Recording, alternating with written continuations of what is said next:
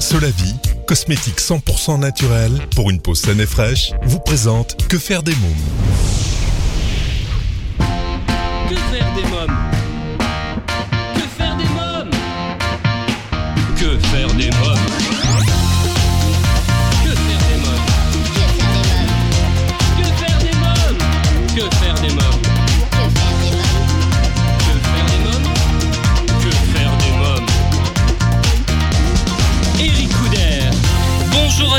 bienvenue, c'est Eric Couder, je suis très heureux de vous retrouver pour ce nouveau numéro de Que faire des mômes, l'émission 100% pour les parents. Au sommaire, aujourd'hui dans À vos agendas, nous découvrirons la bande-annonce du film Spider-Man Coming. L'invité jeunesse, je reçois Nathalie Arnoux et Michel Miramont de la compagnie Le Violon sur le Toit pour nous parler du spectacle L'Oiseau de Feu. Dans Quand les enfants dorment, mon invité Benjamin Isel à l'affiche de la pièce de théâtre issue de ce cours. Dans un instant, la rubrique Allô parlons jeunesse, je serai en ligne avec Valérie Romain, euh, fondatrice et gérante de Pueri Bourse. Pour retrouver toutes les informations et suivre l'actualité de cette émission, je vous invite à vous abonner à notre newsletter sur quefairedesmoms.fr et à nous suivre sur les réseaux sociaux Facebook, Twitter et Instagram avec le hashtag QFDM. Tout de suite, Allô parlons jeunesse. Que faire des mômes? Mon rendez-vous téléphonique aujourd'hui pour Allô Parlons Jeunesse est avec Valérie Romain, fondatrice et gérante de Pueri Bourse, le premier site regroupant tous les avantages des différentes filières de vente d'articles de puériculture. Oui, allô Oui, allô Oui, bonjour Valérie Romain. Bonjour, oui Bonjour, c'est Eric Couder de l'émission Que faire des mômes. Oui. Alors, vous êtes fondatrice et gérante de Pueri Bourse, le premier site regroupant tous les avantages des différentes filières de vente d'articles de puériculture. Alors, dites-nous un peu plus sur le site. Alors, au niveau du site, euh, tout d'abord, je vais vous parler des, des avantages que nous pouvons proposer, car il n'y existe pas de système comme le nôtre euh, qui comprenne autant d'avantages. On regroupe les différents dispositifs existants et on les cumule. Donc, l'inscription est gratuite pour tous. Les ventes ont lieu deux fois par mois, le 6 et le 7 de, euh, le 6 et le 20 pardon de 7h à 23h. Euh, agit comme tiers de confiance. hein. Euh, On est vraiment le seul interlocuteur entre les acheteurs et les vendeurs. Pour les vendeurs, un seul colis avec des articles vendus à nous adresser. Et pour les acheteurs, un seul colis contenant les articles des différents vendeurs. On contrôle également chaque article vendu avant expédition euh, aux acheteurs. Donc, comment vous est venue cette idée euh C'est une plateforme, hein Oui, tout à fait. Alors, je suis maman de deux enfants, un garçon et une fille, et j'ai le défaut, enfin, je ne sais pas, d'acheter euh, beaucoup d'habits à mes enfants. Euh, comme tout le monde envahi par euh, tous les vêtements qu'ils ne peuvent plus porter, j'ai essayé de vendre sur un très célèbre site de petites annonces de proximité euh, dans les bourses puriculture. Et depuis l'année dernière, je n'ai eu que des déceptions quant à des ventes ou à des achats. D'où l'idée de, de regrouper les avantages en fait de ces différentes formules. Et en effet, le site n'existe que sur Internet hein, actuellement. Euh, alors, je vais être honnête avec vous, il n'est pas optimisé pour l'instant pour mobile, il l'est pour PC et tablette, mais beaucoup de visiteurs viennent du mobile. Alors pour eux, une application est actuellement en construction. Elle devrait voir le jour à peu près euh, mi-juin. Est-ce que vous êtes inspiré de votre vécu de, de maman euh, pour concevoir cette plateforme? Alors complètement, Euh, parce qu'en fait tous ceux qui pratiquent les, les sites d'annonces ou les bourses périculture, ça va certainement leur parler. Euh, J'ai repéré beaucoup d'inconvénients. hein. Par exemple, sur les sites d'annonces, on est contacté à tout moment, jour comme nuit, euh, ou alors on ne nous répond pas. Il y a beaucoup d'acheteurs fantômes, les paiements qui n'arrivent pas, des négociations permanentes et la qualité des, articles, par exemple, qui n'est pas toujours au rendez-vous. Moi, j'ai déjà reçu des articles où les tailles ne correspondaient pas, des articles tachés, enfin voilà, toutes ces petites choses. Au niveau des bourses puriculture, c'est très très long de devoir préparer les étiquettes, les listes. Euh, il faut se déplacer à chaque fois pour déposer les articles, se redéplacer pour récupérer les invendus. J'ai eu des articles dégradés, volés. Enfin voilà, j'ai eu beaucoup de, de mauvaises expériences qui fait que j'ai eu cette idée de, de regrouper bah, moi un petit peu tout ce qui me plaisait dans ces concepts en enlevant euh, bah, tous leurs inconvénients. Alors, quels sont les articles que vous proposez? Alors, au niveau des articles acceptés, euh, ce sont des vêtements et des chaussures bébés, garçons, filles jusqu'à 12 ans, des vêtements de femmes enceintes. Pour la puériculture, euh, des porte-bébés, charges de portage, des babyphones, des veilleuses. En fait, la, la liste est assez longue de ce qu'on peut proposer, donc j'invite à aller sur le site pour pour la consulter. En tout cas, c'est tout ce qui se rapporte principalement à l'enfance. Euh, mais les articles doivent être propres et de en bon état et de bonne qualité. Voilà, ça c'est quelque chose auquel je tiens. Oui, donc vous vendez et on peut acheter également, hein, si j'ai bien compris. Alors en fait, ce sont des particuliers qui déposent les annonces sur le site. Euh, une fois que une fois que la vente a eu lieu, elles nous adressent les articles vendus. Il y a un contrôle d'effectuer et ensuite les articles sont réadressés aux acheteurs. Donc les vendeurs quelque part n'adressent qu'un seul colis concernant toutes les ventes, les acheteurs ne récupèrent qu'un seul colis de toutes les affaires achetées auprès de différents vendeurs. Alors pour nos amis auditeurs euh, qui souhaitent vider leur placard, donc ils peuvent euh, faire appel à vous. Euh, donc j'ai compris comment procéder. Mais est-ce que c'est un service gratuit à la base? Alors tout à fait. Euh, chez nous, les inscriptions sont complètement gratuites. Hein. Les, pour les acheteurs, il n'y aura que les frais de port à acquitter, qui sont à régler en plus de la commande. Euh, mais à partir de 60 euros d'achat, donc en choisissant comme mode d'expédition mondial relais, ils sont gratuits. Pour les vendeurs, les frais d'envoi de leurs articles vendus à Bourse, qui étaient initialement payants, euh, maintenant ils vont passer gratuits. Donc on va délivrer une étiquette euh, prépayée via Mondial Relais. Euh, c'est quelque chose qui nous est remonté. Donc voilà, j'essaye d'adapter le concept en fonction bah, des observations qu'on peut avoir. Il y a simplement une commission pour les vendeurs qui est de 25% sur chaque article. Euh, alors, elle a été calculée vraiment plus juste car elle comprend bah, tout ce qui est euh, la réception des colis, hein, le contrôle manuel, le dispatch entre les différents acheteurs, en fait, euh, tout le travail manuel. Hein. Oui. Comment se déroule la livraison alors? Alors, la livraison, donc une fois que les articles arrivent au Sanctuary Bourse, je m'occupe de contrôler euh, la conformité hein, des, des, articles, si vraiment l'article correspond à l'annonce. Si tout est OK, j'attends la réception des différents euh, vendeurs et ensuite je prépare le colis pour l'adresser à l'acheteur. Très bien. Alors comment fonctionne le service client? Euh, On peut vous joindre à quel moment? Quels sont les horaires, etc. Alors, on peut nous contacter par mail, hein, donc ça à tout moment, j'essaie d'y répondre le plus rapidement possible par chat en direct sur le site. Euh, au niveau du chat, les horaires sont de 10h à 18h et par téléphone, là la tranche horaire est un petit peu plus réduite. Elle est de 10h midi, 14h, 16h. Donc et toutes les informations de contact euh, sont disponibles sur le site dans la rubrique nous contacter. Alors parlons un peu du paiement. Vous avez tout à l'heure, vous l'avez dit un petit peu, vous avez expliqué, mais on va développer cette partie-là parce que c'est toujours cette partie-là euh, qui est un peu difficile quand on veut acheter sur Internet. C'est sécurisé, hein alors tout à fait. En fait, on a fait appel euh, à un des leaders mondiaux du paiement en ligne, hein, qui est la société Stripe. Donc c'est elle qui va gérer euh, tous les paiements, que ce soit coordonnées bancaires, euh, toutes les informations. Nous, au niveau de Puribourse, rien n'est géré par nous. C'est vraiment, je, je, délègue cette partie qui est pour moi primordiale, comme la, la sécurité hein, des, des, données personnelles. Donc voilà, c'est quelque chose qui, qui est complètement délégué, qui passe par eux. Oui. Alors, vous pensez vous étendre également euh, dans le monde, à l'étranger? Est-ce que déjà le site euh, est en plusieurs langues ou vous pensez le faire? Alors, pour l'instant, afin d'éprouver le concept, euh, les acheteurs et les vendeurs doivent résider en France. Oui. Ensuite, en fonction du développement du site, on pourra ouvrir le concept à d'autres pays, voire d'autres sujets, hein, autres que la puériculture, mais pour l'instant, on reste en France métropolitaine. Très bien. Alors, qu'est-ce que c'est que le carré VIP alors, le carré VIP, euh, en fait, c'est un abonnement, mais qui est sans engagement de durée. Euh, qui permet d'avoir des avantages en fait pour les acheteurs comme pour les vendeurs. Alors pour les euh, pour les acheteurs, les frais de port sont offerts via Mondial Relais. Il y a une exclusivité d'achat un jour avant la vente.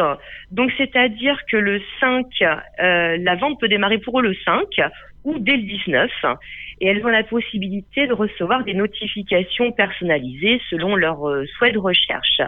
Pour les vendeurs, il y a la mise en avant des articles dans les recherches effectuées, la mise à la une euh, de ces articles au niveau de la page d'accueil. Avant, il y avait les frais de port à destination de Puribourse qui, bah, qui est couvert. Maintenant, ça devient la règle pour tout le monde. Et donc, il faut savoir que sur une vente, on peut euh, bah, être à la fois acheteur et vendeur, donc cumuler ses avantages. Et le tarif est de 4,90 euros par mois. Oui, ça euh, Voilà, mais c'est très avantageux, tout à fait. Voilà, on a vraiment cherché à, faire le tarif le plus bas possible bah, pour attirer le maximum de monde. Valérie Romain, avez-vous quelque chose à rajouter? Alors, bah, en tout cas, de ne pas hésiter à nous rejoindre sur Facebook ou Twitter hein, pour avoir les informations, les nouveautés de Feribourse. Euh, J'invite tout le monde à découvrir le site. N'hésitez pas surtout à nous faire part de votre opinion sur le concept. S'il y a des améliorations à apporter, hein, comme je le disais, je suis, je suis vraiment à l'écoute. Euh, N'hésitez pas aussi à me contacter si vous avez des questions. Hein, voilà. Euh, pour conclure, je voulais vraiment euh, vous remercier. Je voulais aussi remercier les personnes qui me suivent déjà, car c'est assez nouveau et on commence à avoir de, bah, des personnes qui nous suivent. Euh, J'ai vraiment la chance de rencontrer, enfin entre guillemets, hein, des, des, personnes formidables, beaucoup de belles découvertes. Donc euh, ça me touche beaucoup et rien que pour ça, je suis, je suis ravie d'avoir créé Puéribourse. Bah, très bien. Merci Valérie Romain, merci beaucoup. Au revoir. Au revoir. Si vous souhaitez davantage d'informations, www.puéribourse.com. Alors, chers parents, vous demandez souvent que faire des mômes le week-end, comment les occuper pendant les vacances scolaires, quelles activités leur faire faire après l'école. Eh bien, chaque semaine, je partage avec vous mon agenda de tonton hyperactif et super branché. Alors, à vos agendas. Que faire des mômes? Cette semaine, j'ai choisi de vous parler du film Spider-Man Homecoming. Après ses spectaculaires débuts dans Capitaine America, Civil War, le jeune Peter Parker découvre peu à peu sa nouvelle identité, celle de Spider-Man, le super-héros lanceur de toile. Découvrons ensemble la bande-annonce.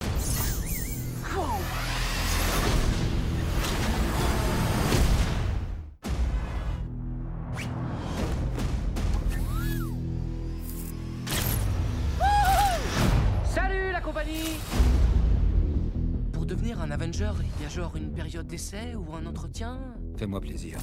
Contente-toi d'être l'araignée sympa du quartier. Maintenant, fais profil bas. C'est toi, Spider-Man, celui de YouTube. Tu peux appeler une armée d'araignées? Non, Ned, non. Tu le connais lui aussi? Je lui ai piqué son bouclier. Je peux essayer le costume? Ça déchire. Les riches et les puissants comme Stark, ils n'en ont rien à faire de nous. Le monde change, les amis. Il est temps qu'on change, nous aussi. Ces armes sont hyper dangereuses. Écoute, Peter. Oublie ce monstre volant. Il y a des gens pour gérer ce genre de choses. Le ferry pour les armes illégales était à 10h30. Vous l'avez loupé?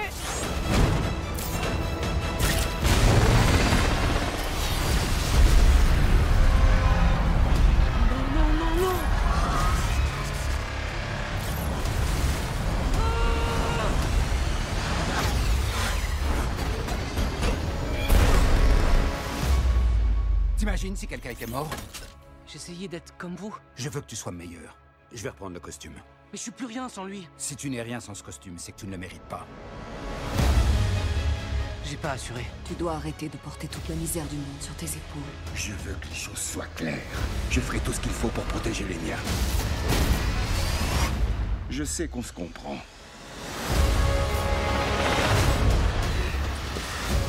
Tu n'es pas sur ma route. Sinon, je te tuerai, toi et tous ceux que tu aimes. Mes amis sont là-haut Ce type est là, quelque part. Va falloir que je m'en occupe.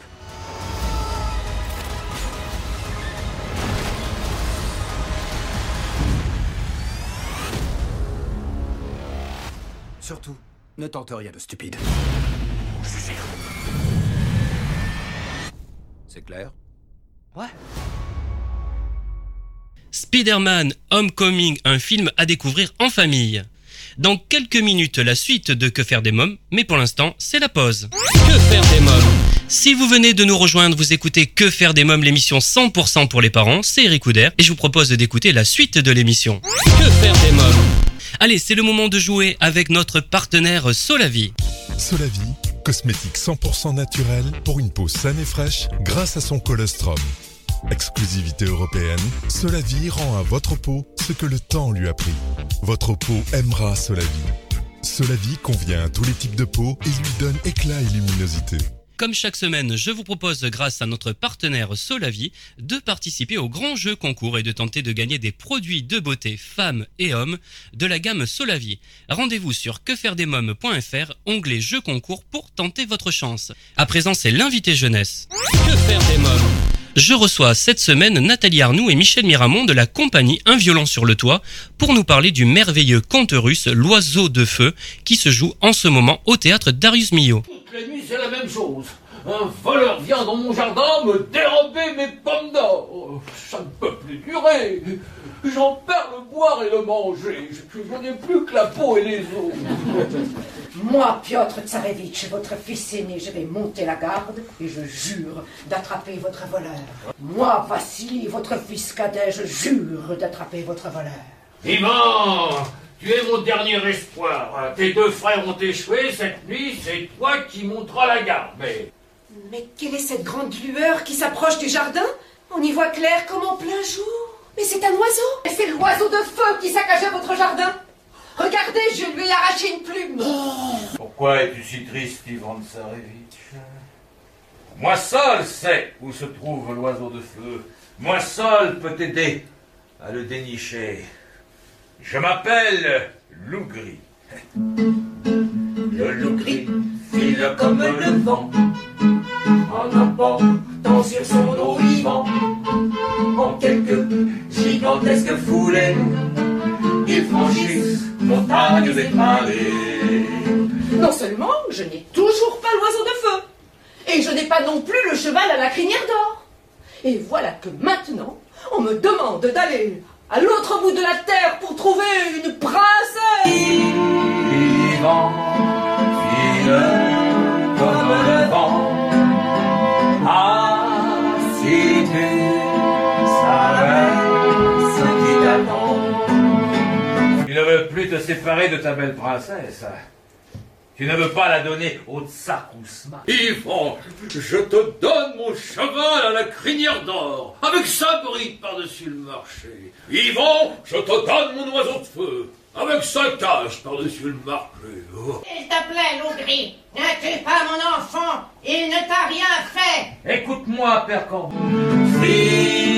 Vivant, file comme le vent. Tu savais, si tu savais ce qui t'attend. Voici mon seul véritable fiancé, c'est lui que j'ai choisi. C'est lui qui a conquis l'oiseau de feu et le cheval à la crinière d'or. Va, fille Bonne chance et bon courage Bonjour Nathalie Arnoux. Bonjour. Bonjour Michel Miramont. Bonjour. Alors, vous êtes à l'affiche du merveilleux conte russe, L'oiseau de feu. Alors, parlez-moi du spectacle. Je suis très éprise de l'univers russe et donc euh, j'avais monté un autre spectacle de Alexandre Afanassiev, euh, Ivan Tsarevitch et le violon perdu. Et maintenant, donc, euh, j'ai découvert le conte de l'oiseau de feu et j'en ai parlé à Michel Miramont et on a eu tous les deux le coup de foudre ensemble pour ce spectacle. On s'est dit c'est beau, c'est une belle histoire, le titre est beau, il faut qu'on en fasse quelque chose.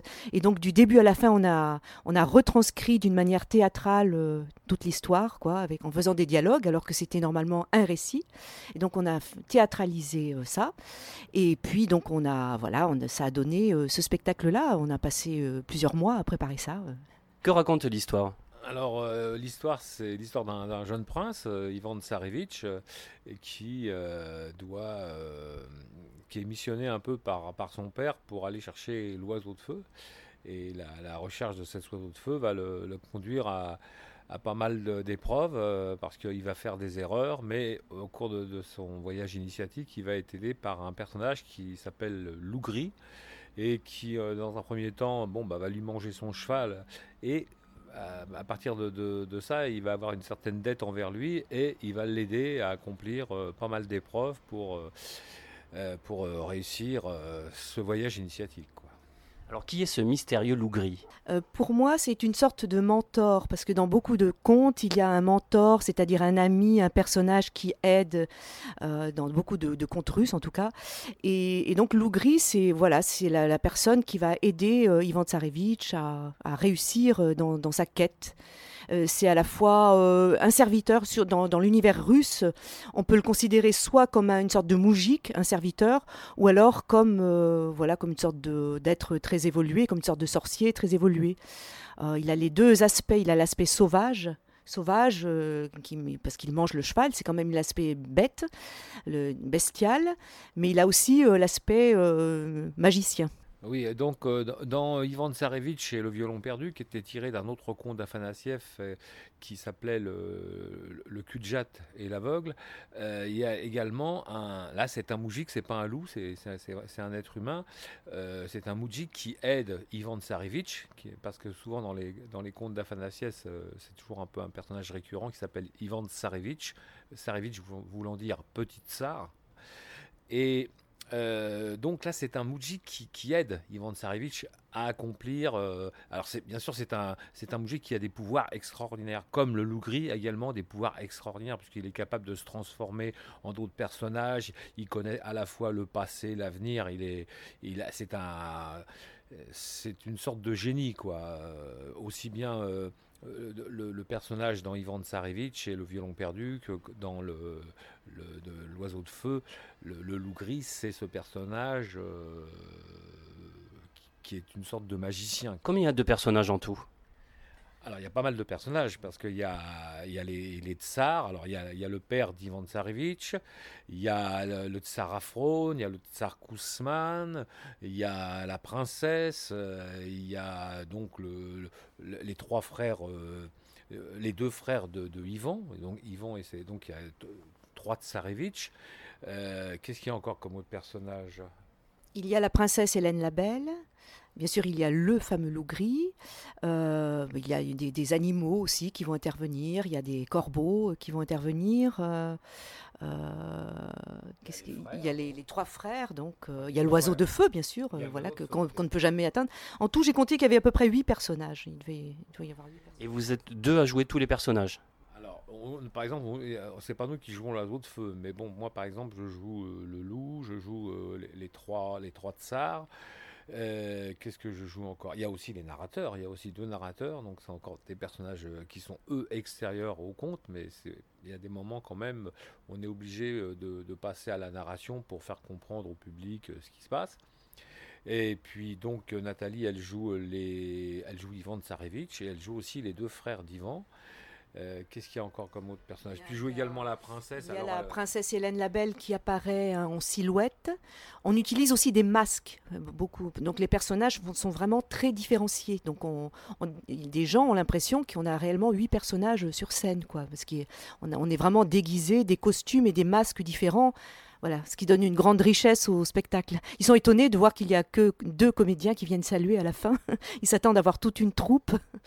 Alors justement, parlons du jeu, parce que comment on interprète plusieurs personnages? Bah, Déjà, le, masque, ça aide, hein, parce que bon, à partir du moment où on change un élément de costume, ou qu'on met un masque, de toute façon, il y, a, un personnage qui, est créé déjà euh, visuellement, mais également pour le comédien, il y a, un travail psychomorphologique qui se fait euh, pratiquement instinctivement dès l'instant que vous mettez une barbe, que vous mettez un grand nez. De toute façon, il y a quelque chose qui change dans, notre euh, manière d'être, de jouer. En tout cas, euh, moi, je sais que ça fonctionne comme ça. Il suffit que je mette un chapeau et je suis, je suis un autre personnage. Et ça, c'est cette spontanéité du, du, comédien. Hein. toi, tu es comédien aussi, donc tu, tu sais ce que c'est, quoi. Hein, voilà. Le, moindre chose. De, des fois, moi, je sais que j'ai trouvé des personnages en mettant un foulard autour du cou, ça suffit. D'un seul coup, le personnage est là. Un petit détail comme ça. Alors, il y a un masque, un autre moment, euh, euh, c'est un, chapeau, un autre moment, c'est un, une, c'est une, un costume, et voilà. Donc, donc des, ce sont des changements qui se font très rapidement, pas, pas on le fait pas visuel, on, on le fait pas en en direct, on le, fait derrière parce qu'en fait, il y a toujours quelque chose qui se passe devant, mais il y a aussi des choses qui se passent derrière. Et là, effectivement, il y a toute une, industrie qui se passe pour changer de costume, pour, euh, et, mais pour que le public s'en aperçoive pas. Quoi. Alors, qu'est-ce qui vous a séduit euh, dans la version de Alexandre Afanassiev Moi, j'aime beaucoup euh, donc, le mythe de l'oiseau de feu, cet oiseau merveilleux euh, qui nous échappe toujours, qui est le symbole de cet idéal inaccessible qui nous échappe. Et donc, le héros, à chaque fois, il essaye d'attraper cet idéal, mais il le poursuit éternellement. Et parfois, il peut retirer juste une plume. Il se retrouve avec une plume, voilà, qui l'éclaire, et puis il, part toujours à la poursuite. Et, et ça, ça m'a fasciné. Et puis aussi, c'est un, c'est un conte sur, on va dire, sur l'avidité puisque au départ, euh, c'est le tsar, le gros tsar, le, le, père d'Ivan Tsarevitch, qui d'abord il veut, il voit qu'on lui vole ses pommes, après il trouve la plume de l'oiseau, il veut l'avoir pour lui tout seul, après il vend, il veut tout, il veut tout, il veut. C'est pour ça qu'il fait des bêtises. Donc c'est vraiment un conte sur, sur l'avidité humaine, et ça, ça m'a plu, euh, ce message-là. Et puis bah, c'est une histoire qui est très belle, puisque bon, bah, c'est aussi les enfants se reconnaissent, parce que c'est un personnage très attachant, Ivan Tsarevitch, qui, voilà, qui est sincère, qui est un bon fond, mais qui fait beaucoup de bêtises. Quoi. Il se trompe parce que justement, il veut, il oublie, il oublie ce que lui a dit Lougri, les conseils qu'il lui a donnés, et puis à chaque fois, il fait ce qu'il faut pas faire. Et à chaque fois, Lougri l'aide, voilà, à réparer ses bêtises. Et puis donc après, bon, il tombe amoureux, il trouve l'amour, et puis tout, tout se termine bien. Donc c'est une très belle histoire. C'est un spectacle pour des enfants à partir de quel âge? Oh, on va dire à partir de 5 ans, hein, pour, parce que voilà, 5 ans c'est le bon âge, la tranche d'âge, 5 à 12 ans c'est l'âge idéal. Bon, ceci dit, il y a des enfants de 3 ans qui viennent, mais bon, euh, voilà, faut qu'ils soient un petit peu déjà tournés, qu'ils aient déjà une culture euh, pour le conte. Quels sont les thèmes abordés dans le spectacle? Comme Nathalie disait, il y a le, conte de, l'avidité, hein, le, enfin le thème pardon, de, l'avidité, puisqu'en fait, euh, lui, il, est confronté à, la jalousie de ses frères, l'avidité de son père qui veut cet oiseau de feu, l'avidité de tout tsar qu'il rencontre, justement, qui demande des échanges. Tu vas m'échanger l'oiseau de feu contre le cheval à la crinière d'or. D'accord, moi je te donne mon cheval à la crinière d'or, mais tu vas me chercher la princesse. Donc ils sont tous, ils ont tous un, désir. Alors bien sûr, c'est un idéal inatteignable, puisque le, tsar Afron, lui, veut le, le, cheval à la crinière d'or, le tsar Kousman veut la princesse Hélène la Belle, et ils sont prêts à, donner effectivement en échange quelque chose. Et Ivan, grâce à Lougri, va, réussir à conquérir tout, tout ça, à la fois l'oiseau de feu dans un premier temps, puis le cheval à la crinière d'or, et enfin la princesse. Mais après, il a envie de garder tout pour lui. Et là aussi, il va retrouver la, jalousie de ses frères qui vont effectivement aller jusqu'à à, le tuer. Quoi. Donc euh, après, bon, bien sûr, grâce à Lougri, euh, ça va mieux s'arranger. Donc ça, le thème de, de, de, l'avidité, de, la possession, euh, ça c'est un thème très important.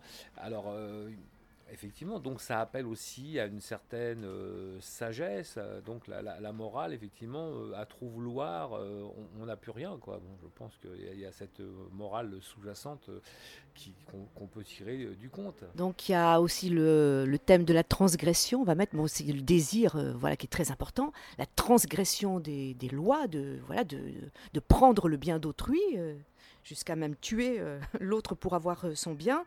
Donc il y a beaucoup le thème de l'amitié entre Lougri et Yvan, euh, voilà, l'amour bien sûr, même l'amour rédempteur et le pardon aussi, la désobéissance, mais le pardon aussi. Donc ça parle beaucoup aux enfants puisqu'ils sont dans cet univers-là, transgressés, sans arrêt faire des bêtises, voir qu'on est quand même puni, qu'on paye un peu la note pour les bêtises qu'on fait, mais que tout n'est pas perdu puisqu'on peut se rattraper, on peut être pardonné, voilà.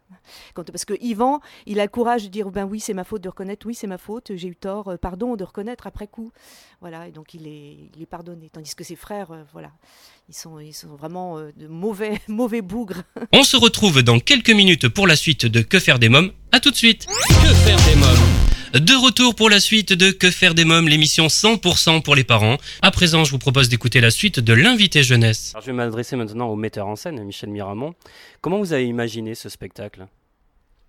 Bah, en fait, il y avait pas mal d'écueils. Dans un premier temps, effectivement, il fallait réussir euh, à sortir le plus possible du côté narratif et, passer d'un conte qui est dit à, la troisième personne à, des personnages qui vivent des situations. Donc, c'était, il y, a déjà eu un gros travail au niveau de l'adaptation. Et ça, c'est un travail qu'on a fait ensemble.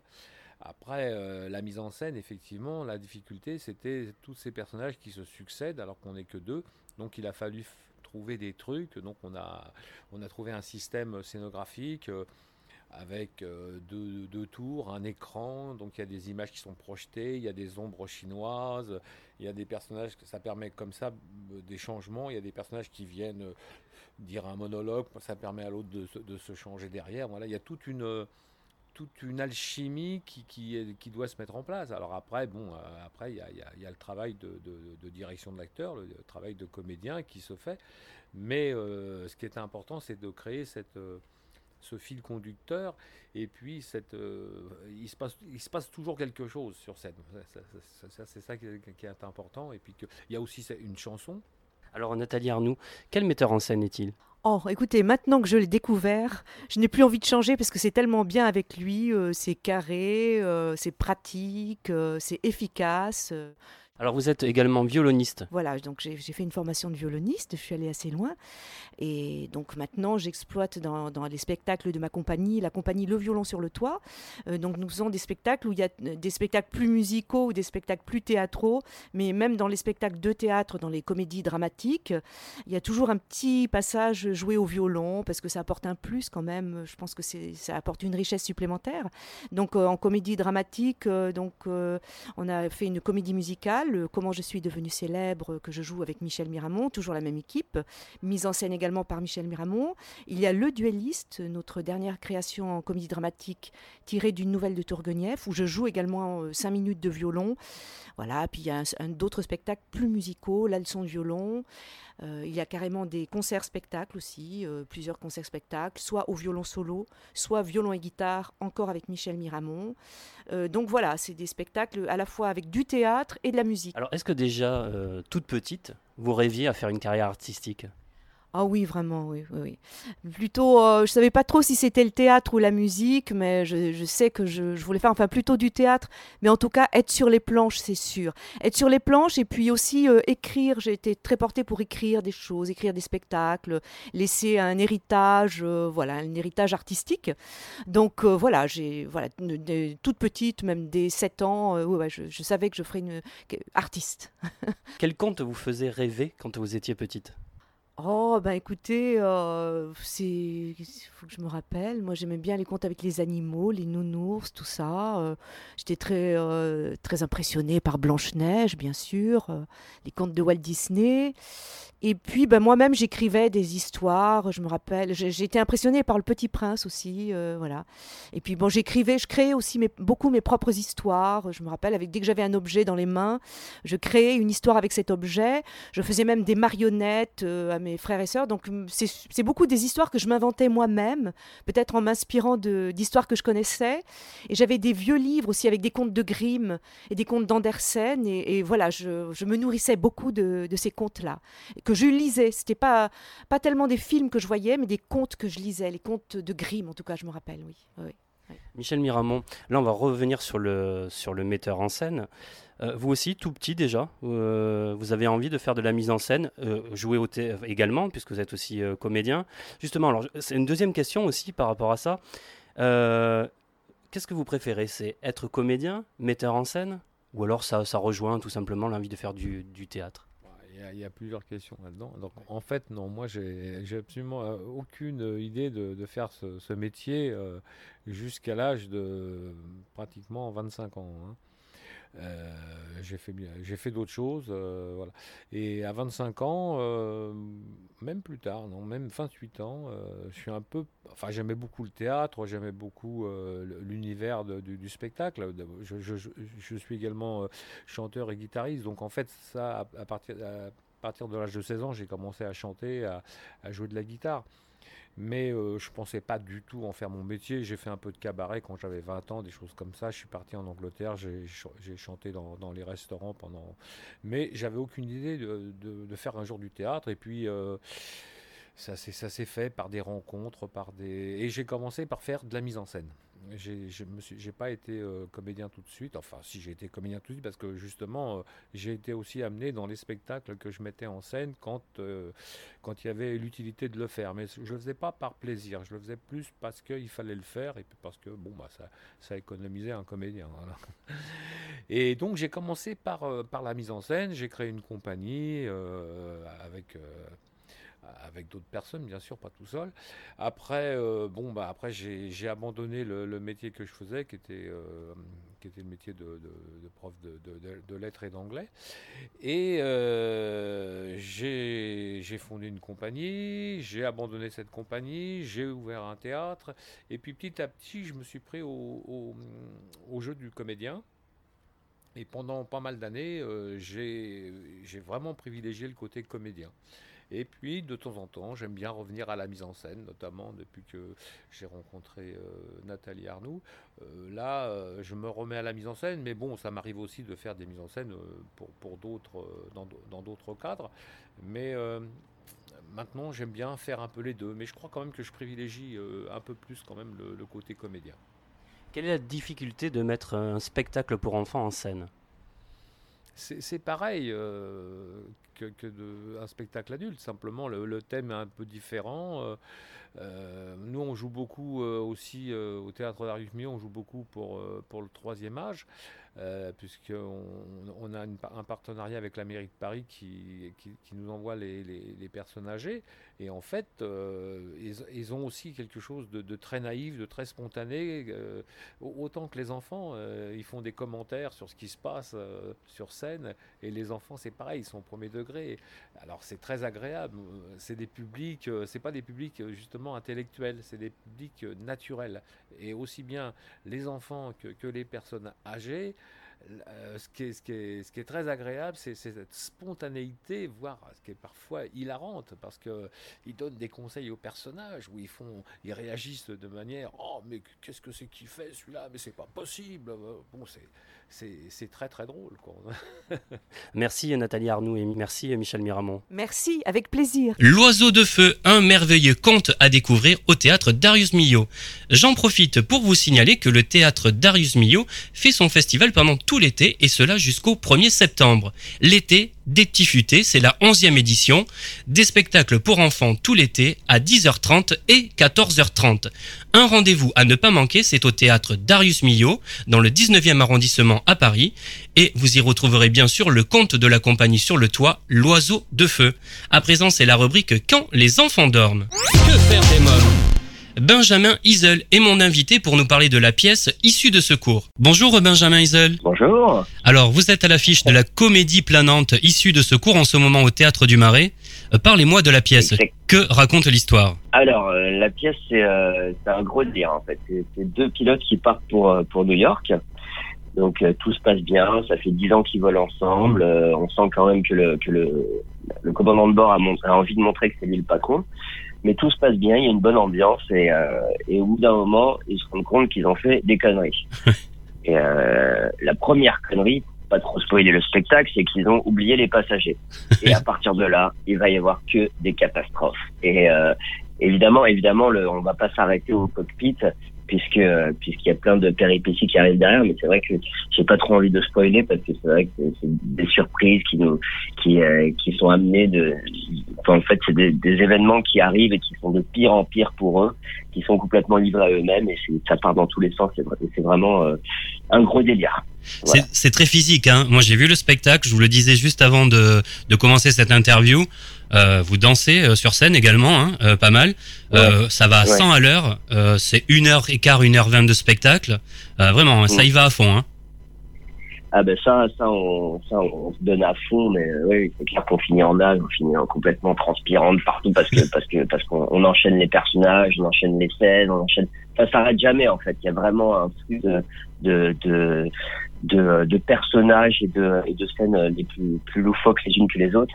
Donc euh, ouais, c'est vraiment, c'est vraiment très physique et c'est très prenant quoi. Ça demande justement un entraînement physique. Vous faites euh, du sport? Alors on fait on fait on fait régulièrement du sport pour euh, pour garder la condition, on fait du cardio. Euh, chacun de notre côté, on je pense qu'on va on va on va dans une, salle de muscu chacun de notre côté.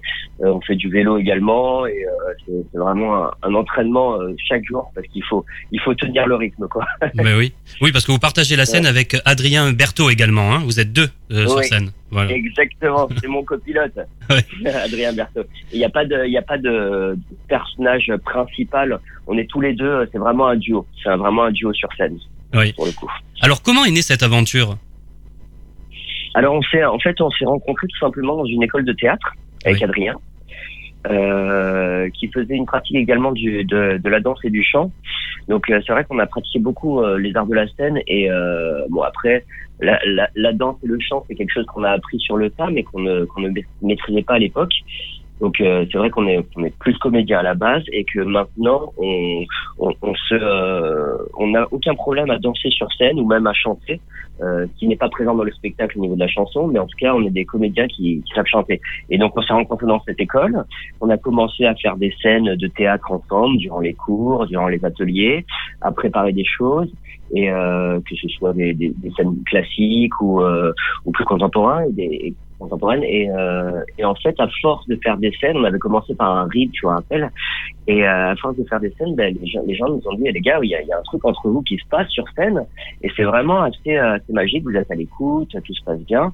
Euh, et à partir de là, on a, la deuxième année, on a rencontré euh, Georges Bellard, qui était notre prof de théâtre en deuxième année et qui nous a dit euh, bah, les gars euh, commencez à écrire des sketchs pourquoi pas. Et on a commencé justement à écrire des sketchs qu'on a présentés pendant les cours. Euh, lui il nous a aiguillé parce que c'est Georges Bellard c'est vraiment euh, voilà le, le, c'était notre euh, notre papa du théâtre parce que parce que vraiment il nous a aiguillé il nous a aidé euh, même dans notre euh, notre approche des sketchs. Et, et c'est vrai que c'était c'était un plaisir de travailler dans cette école parce que parce que lui il nous a vraiment il nous a vraiment donné cette envie d'aller au fond des choses, d'aller plus loin. Donc on lui a présenté quelques sketchs et, euh, et à la fin de notre seconde année, on a présenté carrément euh, le spectacle de fin d'année. On faisait les, les maîtres de cérémonie où on a présenté plein de sketchs au, au théâtre du gymnase, c'était. Oui. Et euh, là, ça a été vraiment un gros, euh, un gros carton et euh, les gens étaient surpris, ont adoré ce qu'on a proposé, surtout que ça venait de nous, c'était notre écriture.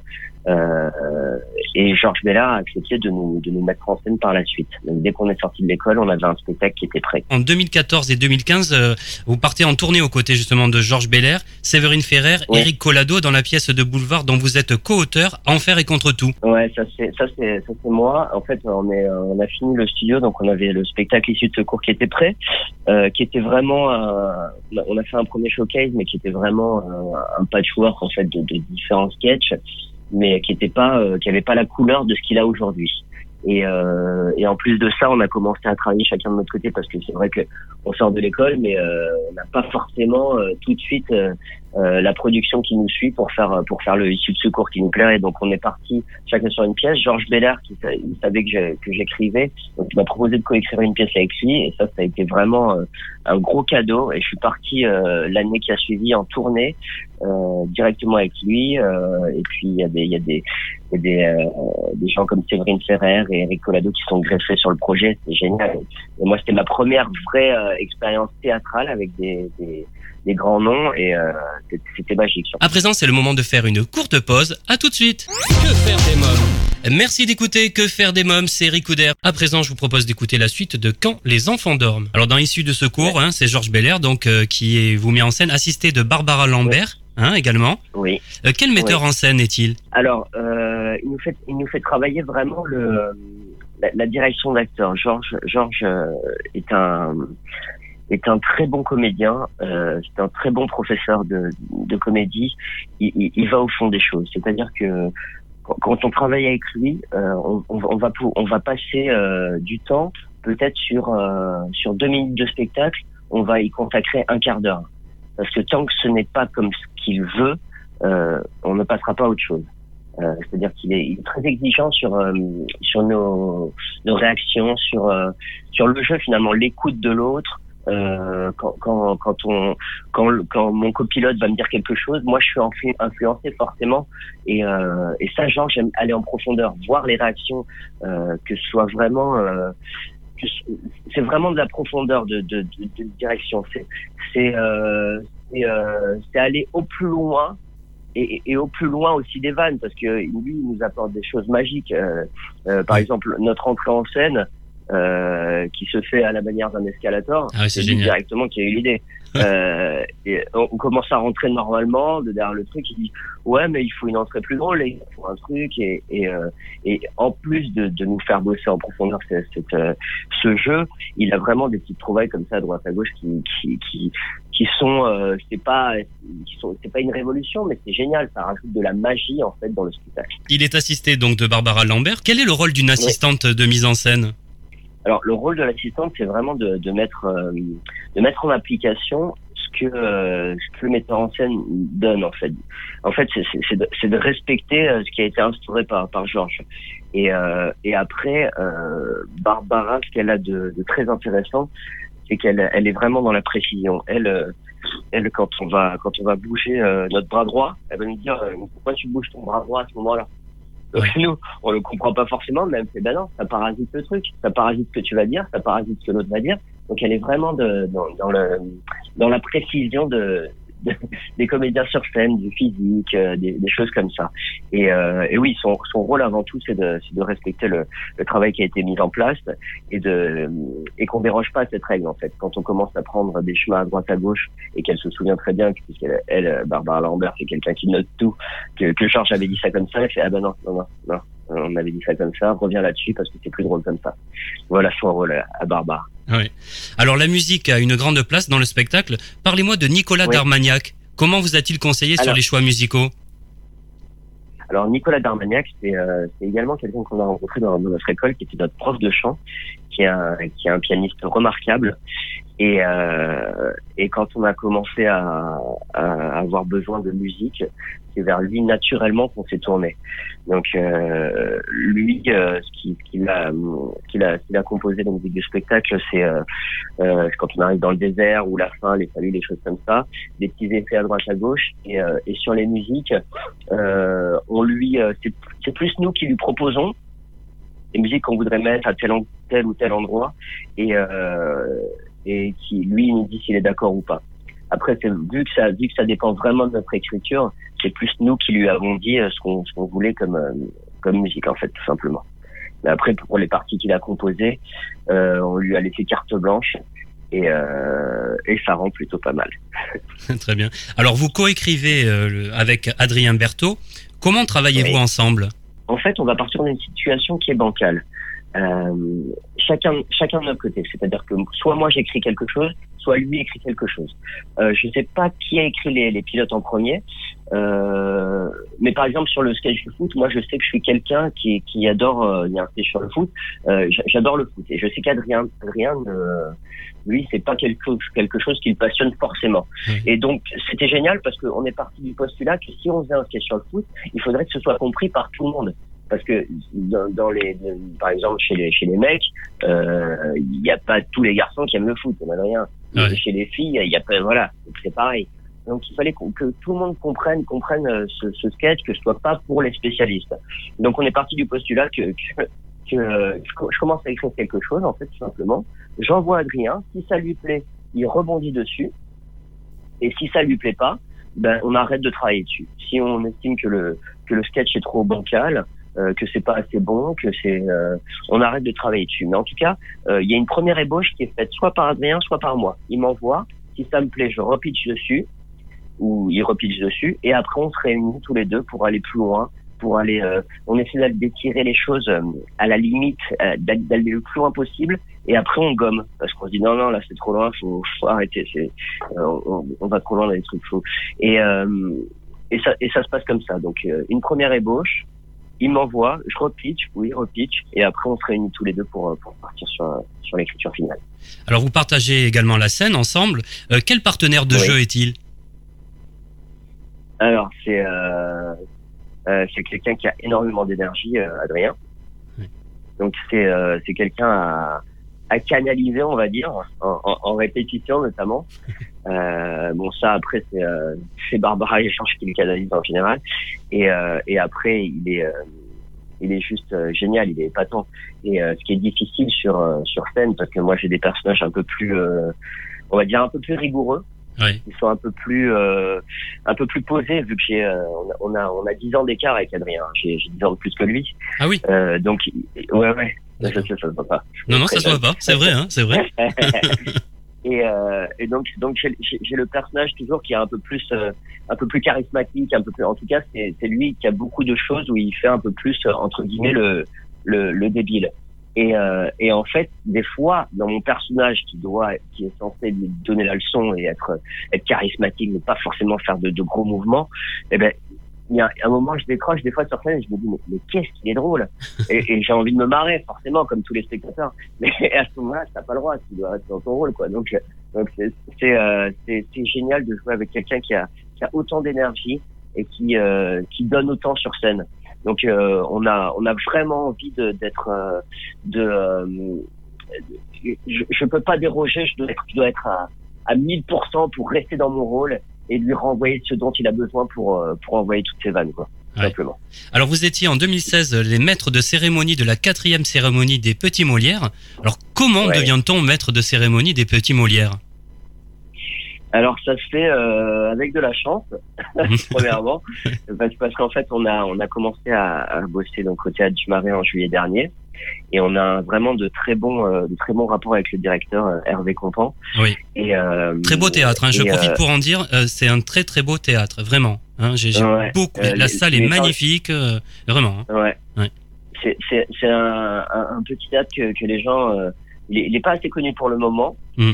mais ça commence euh, les, gens commencent à bien le connaître et sincèrement euh, tout le monde est surpris quand, euh, quand, quand quand les gens arrivent dans cette salle ils sont assez surpris parce que c'est vraiment vraiment un très joli théâtre on est très bien installé on voit très bien la scène Oui. Euh, en plus il y a la clim d'été donc euh, les gens sont vraiment bien dans le public quoi et euh, donc pour en revenir au petit Molière au petit Molière euh, donc euh, Hervé en fait a eu euh, le contact de, de Pierre Boiteux Pierre Boiteux qui organisait donc la cérémonie des, des petits Molières qui, euh, qui était un directeur de théâtre et qui est, producteur également de, théâtre. Et, euh, et en fait, il avait un duo qu'il l'avait lâché. Euh, je, crois que c'était trois semaines avant les petits Molières, parce qu'ils partaient, je sais pas, ils avaient une grosse date. En tout cas, ils pouvaient pas assurer la date. Et donc Pierre Boiteux a envoyé des, des messages à plein de directeurs de théâtre pour voir si quelqu'un pourrait présenter cette cérémonie. Et Hervé, quand il a reçu le mail, tout de suite, il a pensé à nous. Donc premier coup de bol, il a, on était là au bon moment, au bon endroit. Donc donc euh, il nous a il nous a demandé, nous on a dit mais carrément banco, on a rencontré Pierre Boiteux, le feeling est très bien passé et euh, et on s'est retrouvé à devoir préparer une, une cérémonie euh, euh, deux semaines et demie deux semaines et demie avant la, la représentation quoi tout Ah oui. avant la cérémonie. Ouais. Alors- Donc c'était short, c'était tendu mais, euh, mais ça a été. Alors parlons un peu de vous maintenant. Où avez-vous grandi? Ah, moi, je suis, je suis niçois. Oui. je suis de Nice, ouais, ouais, je suis de Nice. Je suis très content de la saison de l'OGC Nice, d'ailleurs, entre parenthèses. Mais sinon, sinon ouais, je, viens de, je viens de Nice, je viens du Sud. Euh, voilà, j'ai fait euh, toute mon enfance euh, à Nice et, euh, et euh, au soleil. Quel petit garçon vous étiez? Euh, J'étais quelqu'un de très... euh, assez réservé. Oui. assez timide. J'avais ma bande de potes. euh, j'ai eu une, une enfance euh, très euh, très heureuse, euh, vraiment. euh, et euh, et j'étais assez assez réservé, assez timide. On parlait pas trop de moi. Euh, mais bon, euh, chez mes potes, c'était c'était le feu, quoi, évidemment. Vous rêviez déjà d'une carrière artistique? Ah, mais pas du tout. Ouais. Pas du tout. Non, non, non, non. Euh, Qu'est-ce que je voulais devenir? Je sais que après, moi, j'ai fait des études de sport après, après le lycée pour devenir prof, prof de sport. Et euh, disons que ça m'a pas énormément plu, donc j'ai passé quand même ma licence parce que mes parents voulaient que je fasse des études, donc j'ai fait quand même mon bac plus 3. Et après, je suis parti, euh, je suis parti après après cette faculté, je suis parti en fait travailler au club Med et euh, puis à vacances, donc j'ai fait beaucoup de villages vacances. Et euh, c'est là que j'ai vraiment découvert la scène. Mais avant ça, non, j'avais jamais fait de théâtre, pas de danse, euh, un peu un peu de chorale parce que j'avais fait de j'ai fait du piano en fait, donc j'étais au conservatoire à Nice. Euh, j'ai fait du piano, donc j'ai fait de- du solfège et également de la chorale quand j'étais quand j'étais petit. Mais sinon, euh, jamais de jamais de théâtre, des choses comme ça, non jamais. J'ai vraiment découvert la scène euh, au sein de Village Vacances, au club Med. Alors quels sont vos prochains projets? Avignon, il me semble, bientôt, hein? Alors déjà, on part à Avignon. Oui. On part à Avignon avec Ici de Secours. Et euh, moi, personnellement, j'ai écrit une pièce qui s'appelle euh, Un toit pour trois. Oui. Ça s'appelle Un toit pour trois. Oui, oui. euh, ça se joue au Mélo d'Amélie en ce moment. Et, euh, et cette pièce part également à Avignon. D'accord. Euh, Donc il y aura les deux pièces, hein, c'est ça hein Voilà. Exactement, exactement. Alors- je serai comédien et metteur en scène sur Avignon. Quoi. De quoi parle cette pièce? Alors c'est l'histoire de, de d'un personnage qui s'appelle Stéphanie, qui est partie de son mariage et qui arrive toute paniquée chez sa demi-sœur, dans l'appartement de sa demi-sœur. Le problème c'est que euh, il y a la colocataire de sa demi-sœur qui habite l'appartement forcément et qui voit pas d'un très bon œil l'arrivée de, de cette hystérique. Et euh, le problème, c'est qu'elles vont devoir cohabiter. Ou un toit pour trois. D'accord. Voilà. Euh, c'est une, une, une pièce qui est, qui est musicale aussi. Il y a Oui. musique. Euh, je trouvais ça intéressant parce que les, les, les comédiennes sont, sont chanteuses également, donc je trouvais ça intéressant d'exploiter leur, leur talent. Et euh, donc j'ai une pote à moi qui a composé les musiques et euh, les musiques prennent. euh, c'est une grosse part du spectacle et, euh, et sans entraver, c'est vraiment. C'est pas une comédie musicale, c'est vraiment une pièce de théâtre musicale. Voilà. Très bien. Donc on peut vous voir avec un issu de secours, issu de secours pardon, au théâtre du Marais à Paris, également à Avignon euh, pendant euh, le festival d'Avignon. Et, là, il y aura deux pièces, donc issu de secours et un toit pour trois. C'est ça. C'est ça. Hein. Allez, dernière question. Euh, Est-ce que vous avez peur en avion? Un peu au décollage. Oui. J'avoue que j'ai peur au décollage. Et je sais pas pourquoi, j'ai peur aussi à l'atterrissage. J'ai l'impression qu'à chaque fois qu'il atterrit l'avion, la roue avant va se planter dans le sol et on va faire une des tonneaux. Voilà. Ça a rapport Voilà, bien sûr avec la peur, pièce. hein. Évidemment. Merci Benjamin Issel, merci beaucoup. Ah ben, merci beaucoup à vous. Issu de secours, le joyeux duo de comiques Benjamin et Adrien, mis en scène par Georges Belair, vous donne rendez-vous en ce moment au Festival d'Avignon, au Grand Petit Théâtre, et c'est à 16h30. Eh bien voilà, nous sommes au terme de l'émission. Merci d'avoir été à l'écoute de ce nouveau numéro de Que faire des mômes. Un grand merci à mes invités, Valérie Romain, Nathalie Arnoux, Michel Miramont, Benjamin Isel.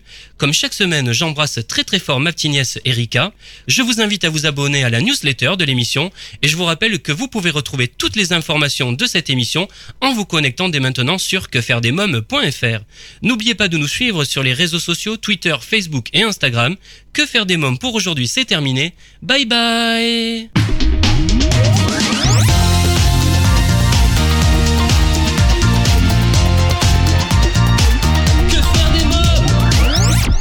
Solavi, cosmétique 100% naturel pour une peau saine et fraîche, vous a présenté Que faire des mômes.